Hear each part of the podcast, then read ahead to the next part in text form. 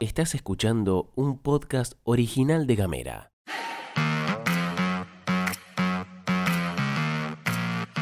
Hoy es jueves 12 de mayo, hay paridad en Río Grande, hay desobligación docente, hay movimiento en las direcciones provinciales y hay varias cosas más. Estas son las noticias que necesitas para arrancar el día. Bienvenidos, bienvenidas y bienvenides. Información Editorial. y buena onda. Las noticias en 10 minutos o menos. La pastilla de Gamera. Gastón Lodos. Flor Vaso. ¿Y vos?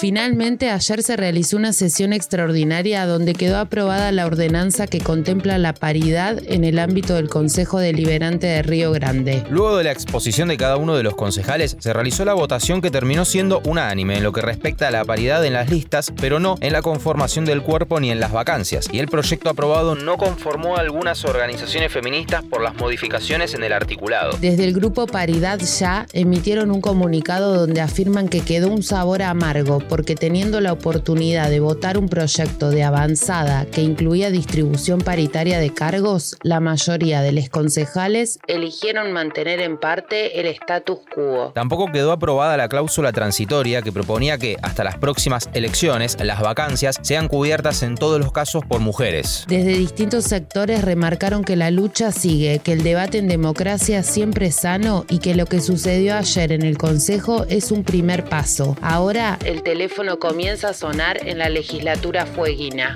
Vamos con una que tenés que saber antes de arrancar la jornada. El SUTEF anunció que hoy la docencia fueguina desobliga y moviliza nuevamente en las tres ciudades de la provincia. Los motivos por los cuales llevan adelante la protesta son los mismos que la última. Actualización automática de los cargos y horas, que la legislatura pase a archivo el proyecto de OSEF del gobierno y que trate el de jubilaciones que presentó el sindicato. Las medidas de fuerza serán para el turno mañana a las 10.45 y para el turno tarde a las 15.35. Concentrarán en la escuela 1 en la ciudad de Ushuaia, en la rotonda de Tolwyn y en Río Grande el turno mañana en el Ministerio de Educación y el turno tarde en San Martín y Belgrano.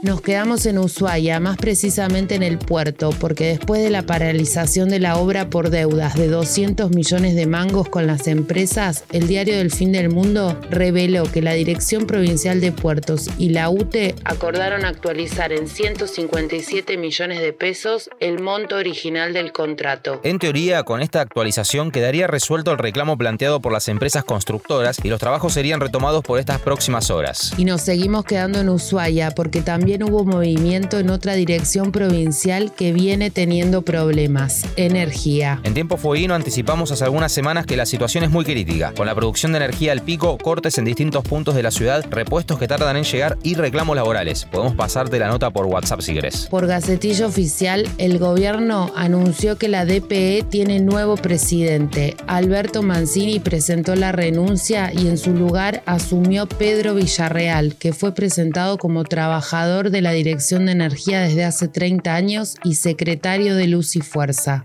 Hoy jueves se conocerá finalmente la inflación de abril y vamos preparando el terreno para lo que podemos encontrar. El índice de precios al consumidor de marzo fue de 6,7% y para el de abril se espera cierta desaceleración, aunque será alta. De hecho, las proyecciones de distintas consultoras privadas oscilan entre 5 y 6,3%, aunque el promedio de la mayoría ubica la inflación con una suba cercana al 6%. El foco sin dudas va a estar puesto en el rubro alimentos, que en las últimas mediciones tuvo niveles altísimos. En el de marzo, por ejemplo, subieron un 7,2%. A nivel general, en lo que va del año, los precios de la economía argentina tuvieron hasta marzo una suba acumulada del 16,1%. Con el número que se espera hoy, el primer cuatrimestre de 2022 cerrará en no menos del 20%.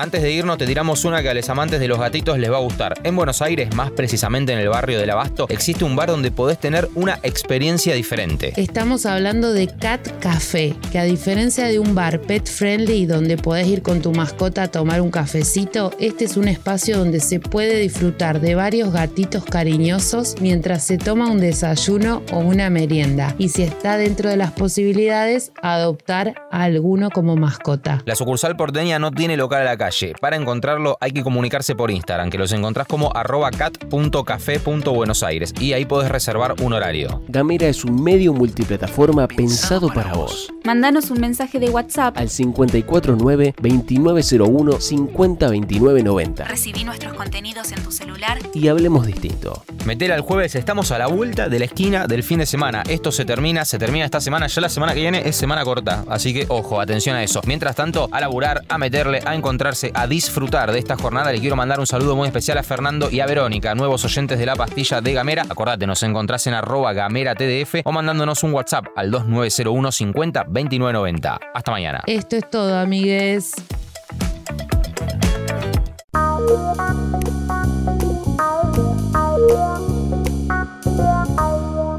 Estás escuchando un podcast original de Gamera.